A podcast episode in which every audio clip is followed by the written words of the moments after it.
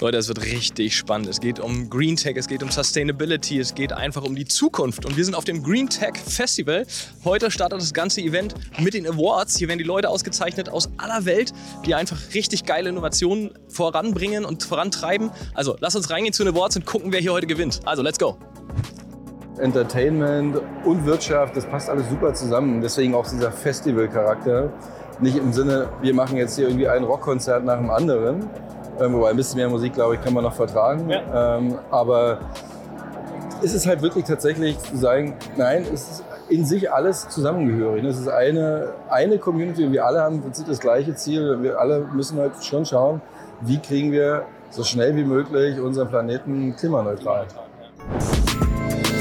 Herzlich willkommen beim Digitalwerk Podcast mit Michel Philipp Marun. Transformation und digitale Erfolgsgeschichten der Handwerks-, Bau- und Immobilienbranche. Leute, Green Tech 2.0, heute endlich das Festival, gestern die Awards gehabt. Wir werden heute durch alle Stände gehen, wir werden euch so viele Emotionen und Innovationen zeigen, was die Welt braucht. Green Tech ist hier das Stichwort, also let's go, ich nehme euch mit auf die Reise.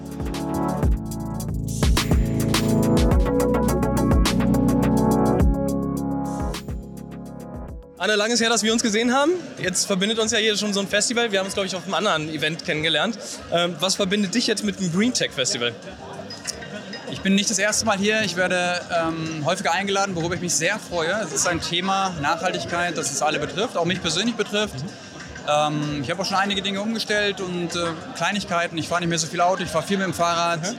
esse bewusster, weniger Fleisch, im Wenn dann vom, vom Fleischer und auch weniger Flüge. Also ich versuche meinen kleinen Teil dazu beizutragen. Moin. Moin. Na, Hallo. Grüß dich. Hi. Schön, dich zu sehen. Servus. Ebenso, ja. Ähm, ich habe gerade schon gehört, ihr habt elf Partner hier mit am Stand. Ich finde das sehr cool. Ich dachte, ihr habt einen Stand und sagt, ne, wir, wir als Dreso machen irgendwie das und das. In der Baubranche kennt man das. Aber warum jetzt so der Switch für euch zu so einem Green Tech Festival, wo ja irgendwie viel Auto auch zu sehen ist? Ähm, jetzt seid ihr ja in der Planung, Projektierung von Bauvorhaben drin. Was hat jetzt euch bewegt, wirklich äh, hier so einen Stand zu machen? Also das erste ist mal natürlich die Immobilie alleine die kann eigentlich nicht mehr äh, überleben, sondern die ist immer in Interaktion mit, mit anderen Themen. Von daher ist für uns ganz klar, da gehört die Mobilität dazu, mhm. da gehört das ganze Quartier, die Stadt irgendwo mit dazu. Das heißt, man muss breiter denken als nur die einzelne Immobilie. Hat das sich das bei euch auch verändert, die Denkweise, so in den letzten fünf, zehn Jahren, dass ihr in euren Konzeptionen, die ihr habt, auch einfach mit weiß ich, Energieversorgern von Beginn an sprecht und, und Mobility-Anbietern? Klar, fängt an mit Datenanschluss. Habe ich Internet oder nicht und welches? äh, Gibt es Glasfaser? Äh, jetzt gerade das Thema Energie. Wo, äh, wie sicher ist die Energieversorgung? Äh, was bekomme ich dort? Das gleiche gilt natürlich für Elektromobilität. Ähm, wie kriege ich dort die Energie hin? Mhm. Ähm, das andere ist natürlich auch Sektorkopplung. Also ich habe vielleicht hier irgendwo einen Fabrikbetrieb, der hat eine Auf- und Abwärme weiß nicht wohin damit. Nebendran habe ich Abnehmer, die die nehmen können. Das heißt, wir müssen vernetzter denken. Marco, Jetzt wollen wir ja so ein bisschen dieses ganze Nachhaltigkeitsthema, Sustainability, Green Tech in die Bauwelt bringen, in die Real Estate Welt. Ähm, mit was für einer Passion bist du dieses Thema angegangen und wann?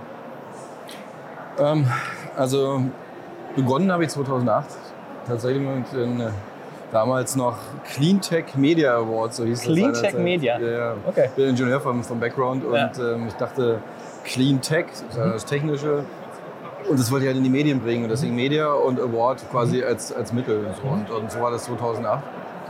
Naja, und im Prinzip meine Idee war eigentlich immer, ich wollte sozusagen die Ingenieure, die Entwickler, die Erfinder, die, die Visionäre unserer Zeit oder der damaligen Zeit, ja. ähm, denen wollte ich einfach eine andere Plattform bieten, außer das, was man so standardmäßig in Deutschland zu der Zeit hatte. Also bekannt war immer so, ja, wird das denn, was braucht es denn irgendwie, ach Energiewende, wozu denn und so weiter, also die ganzen Nörgler, was wir in Deutschland noch ja, haben. Also jedes Haar in der Suppe noch zu finden, mhm. das können wir mal besonders gut. Generell wir Deutschen können das ja gut. Deswegen, wir Deutsche, wir sind da wirklich, wir sind wahrscheinlich auch die Erfinder davon. ja. Und ähm, das wollte ich mal so ein bisschen aufbrechen. Ja? Also, aber auch nicht im Sinne von, ich weiß alles besser, aber ich wollte es mal versuchen. Mhm. So, und ähm, so sind dann die Awards an der Zeit entstanden. Mhm. Und die es ja bis heute gibt. Also die es bis heute. Ja. Und ich habe witzigerweise gestern stand ich unten, da kam jemand zu mir, ich, ich, weiß nicht mehr, wer es war, aber der meinte irgendwie, ja, die sind interessant. Also die sind ja irgendwie so Wissenschaftler, wie der Rockström, den wir gestern ja ausgezeichnet haben. Und du hast Politiker, wie in Habeck, du hast junge äh, Entrepreneure, ja. Startups. Ja. Du hast aber auch die Konzernleute von E.ON, Lufthansa, ja. Dreso, wie sie heißen, also die Großen. Und irgendwie passen die eigentlich gar nicht so Das, richtig ja, genau. zusammen. Das haben viele gesagt. Und Ich habe das auch unterschiedliche ja, Branchen. Ja. Also es ist ja eine totale bunte Mixtur. Absolut. Aber was halt schon zusammenpasst, ist quasi dieser Geist, der hier, glaube ich, und ich, ich meine, das, das kriegt man mit. Ja. Hier sind alles Leute, die was machen wollen, was bewegen wollen. Und das war Anpacken, damals die Idee eigentlich. Das, ja. Aber jetzt mittlerweile, also wir sitzen in einem Hangar, der gigantisch groß ist. Wie viel Fläche bespielt ihr hier? Also von der Dimension, weißt du, was ist das? Hast du eine Größenordnung? Boah, ist eine gute Frage. Ich, ich weiß es gar nicht, ehrlich gesagt. Äh, also 1000 Quadratmeter. ist groß, ja. Also wir haben ja drin und draußen ne, und, und das Rollfeld. Also normalerweise wäre das so eine klassische Messeformat. Ne? So. Genau, aber das ist es ja nicht. Also ihr ihr habt ja jetzt Festival dahinter stehen und ich würde auch behaupten, so mit, gerade mit diesem Draußen-Feeling und diese Experience, Driving Experience, ob Motorrad, Auto, Wasserstoff, Ja. das ist ja wirklich Charakter, ne? also dieses Festival-Charakter draußen. Richtig. Food Trucks. Ähm, mit was für einer Intention treibst du es jetzt voran? Hat sich das geändert über die Zeit zwischen 2008 und, und heute? Also vom Grundprinzip her nicht. Ähm, Es braucht nach wie vor viel mehr Öffentlichkeit, positive Berichterstattung, Das Thema aber. positives. Als solches? Oder Das- meinst du das- für euch als Plattform? Nö, bei dem Thema nach Ja. wie vor. Ja. Weil, ähm, ich sag mal so, wir haben natürlich inzwischen den Vorteil, wir haben halt viele große Marken und viele, Klar. viele würde ich mal sagen, kennen uns in Deutschland jetzt irgendwie schon. Und ähm, das ist schon anders als damals, logisch. Aber das Thema per se ist immer noch, wie schaffe ich es positiv letztendlich über die vielen Innovationen zu berichten. Und das hat sich eigentlich nicht geändert. Das hat, das hat sich ja auch äh, gelohnt, also würde ich behaupten, wenn man hier, hier ist ja Who Dares Who gestern über den Teppich gelaufen, über den Green Award. Ja. Ähm, das war ja schon auch schön zu sehen, dass viele Leute, und die brauchst ja auch, glaube ich, ne, diese, die Menschen, die eine mediale Reichweite haben, ähm, die mitzunehmen auf die Reise. Die brauchst du. Ich meine, es, es könnte ja nicht irgendwie unterschiedlicher sein. Vanessa Mai, die dann hier sitzt und ähm, über Nachhaltigkeit in der Musikindustrie spricht. Und dann hast du aber irgendwelche Supplier, die dann überlegen, okay, Nachhaltigkeit, das ist ja auch Logistik. Mal, Das sind ja eigentlich wir. Wir machen ja Logistik. Also die Technik, die muss ja auch von A nach B transportiert werden. Und die Technik, die eingesetzt werden muss, muss hergestellt werden. Und dann bist du plötzlich doch wieder bei der Industrie. Und- so schließt sich der Kreis. dann. Das heißt, Entertainment und Wirtschaft, das passt alles super zusammen. Deswegen auch dieser Festival-Charakter. Nicht im Sinne, wir machen jetzt hier irgendwie ein Rockkonzert nach dem anderen. Ähm, wobei ein bisschen mehr Musik, glaube ich, kann man noch vertragen. Ja. Ähm, aber ist es halt wirklich tatsächlich zu sagen, nein, es ist in sich alles zusammengehörig. Es ist eine, eine Community wir alle haben im Prinzip das gleiche Ziel. Wir alle müssen halt schon schauen, wie kriegen wir so schnell wie möglich unseren Planeten klimaneutral. Klimaneutral, ja. Das muss man ganz klar sagen. Es ist nicht die Veranstaltungslocation, wie man es üblicherweise bespielen würde. Es hat irgendwie ganz viele Herausforderungen. Und also ich kann dir nur sagen, wenn es regnet, dann hast du hier irgendwo teilweise Stellen, da tropft es einfach durch, Mhm. dann musst du Tonnen bewegen, um das Wasser aufzufangen. Ja, Denkmalschutz Ah, halt, ne? da würde jede Messe irgendwie ganz müde drüber lächeln und Ja. sagen, ja, Mensch, das hast du bei uns nicht. Ja. Ne? Ja. Aber das braucht man auch nicht. Also sagen wir mal, so ein einfaches, langweiliges Messegelände, egal wo, ist es nicht. Das passt nicht zum Thema. Da brauchst du irgendwie so ein bisschen so die, ja, die Mixtur aus alt und neu. Mhm. Ne? Und, und, und das ist hier schon gut gegeben. Also. Also ich drücke euch, dir und Nico, die Daumen einfach. Danke. Für, ich glaube, ich würde mir wünschen, dass es noch größer wird, noch mehr Menschen. Das wird noch größer. Es wird noch größer, okay. Wir hören uns nächstes Jahr. Wie groß es dann nächstes Jahr ist. Ähm, also wir werden nächstes Jahr wieder dabei sein, wenn wir eingeladen sein Freue mich, seid eingeladen. Super. Handschlag, danke. Also.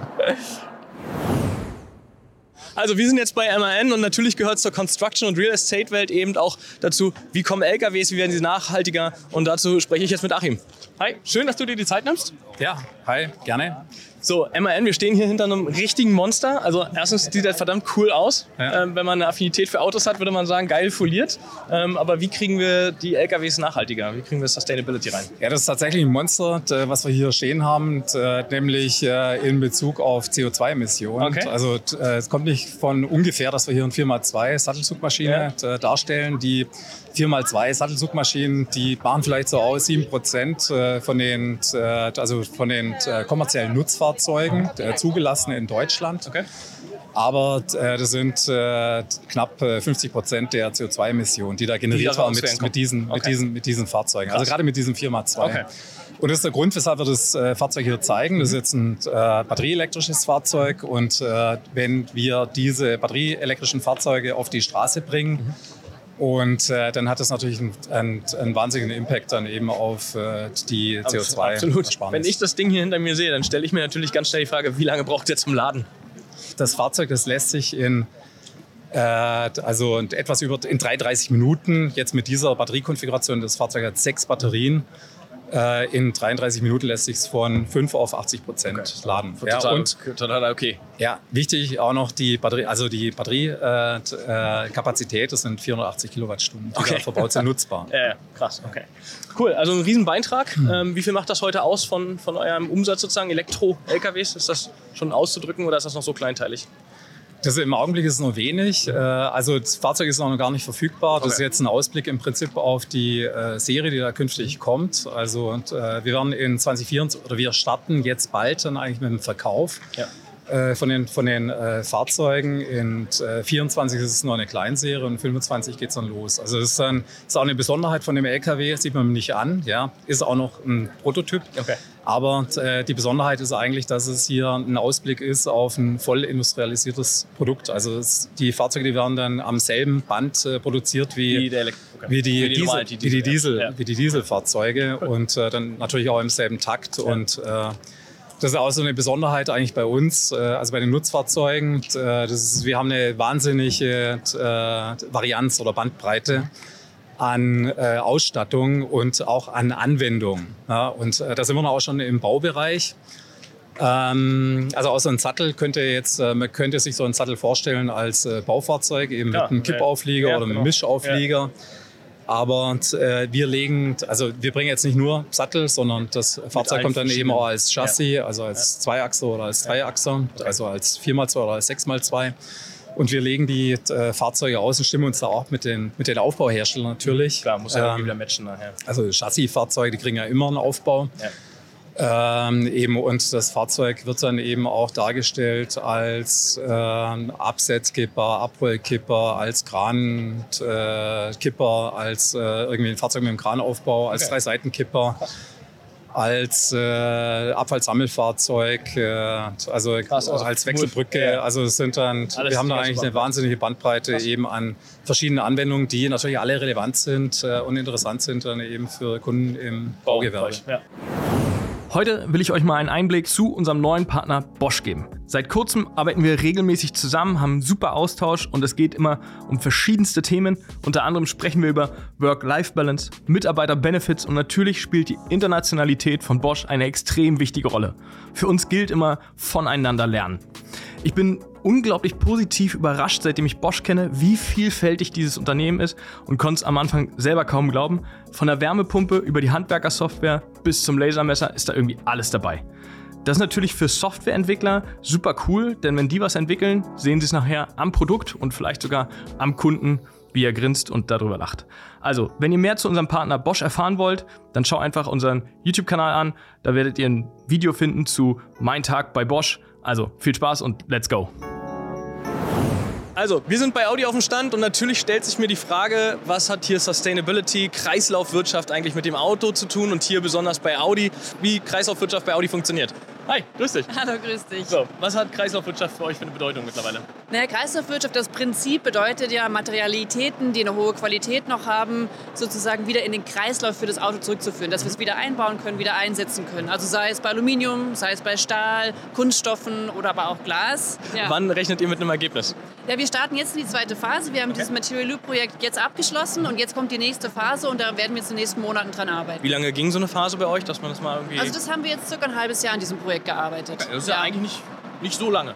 Lange schon, aber es ist sehr intensiv gewesen auch. Aber man braucht die Zeit auch einfach, um wirklich die Schritte zu bewerten sich aufzusetzen auch einfach, ja? Ja, ich fand ja. das wirklich nicht lange. War, normalerweise bin ich ja bei Corporates immer so, dass ich ja. sage, na, man kann das tot experimentieren, aber fand ich jetzt sechs Monate. relativ rasch unterwegs und wir haben auch viel Vorerfahrung schon gesammelt, indem wir Pilotprojekte gemacht haben, ne? mit einzelnen Materialströmen, sei es Glas beispielsweise angefangen oder auch Aluminium und Stahl. Wir haben also schon viel Vorerfahrung und in diesem Material Loop Projekt haben wir jetzt wirklich mal versucht, das in Summe uns anzuschauen, eben mit diesen 15 Partnern zusammen und das haben wir jetzt sozusagen in den letzten Monaten dran gearbeitet. Vielen Dank für den Einblick. Dann bin ich gespannt, wenn ihr in ja. weiteren sechs Monaten sagt, welche Rolle wollt ihr eigentlich spielen? Ich bin, würde mich natürlich super interessieren, ob das Recycle Fund System oder ihr kauft die Autos doch zurück vielleicht. Wer weiß. Ja, wer weiß. Wir werden sehen. Vielen Dank. Ja, gerne. Danke. Es ist ja eine beeindruckende Halle, ne? Von hier oben auch nochmal eine ganz andere Perspektive, ja. äh, die, man, die man hier hat.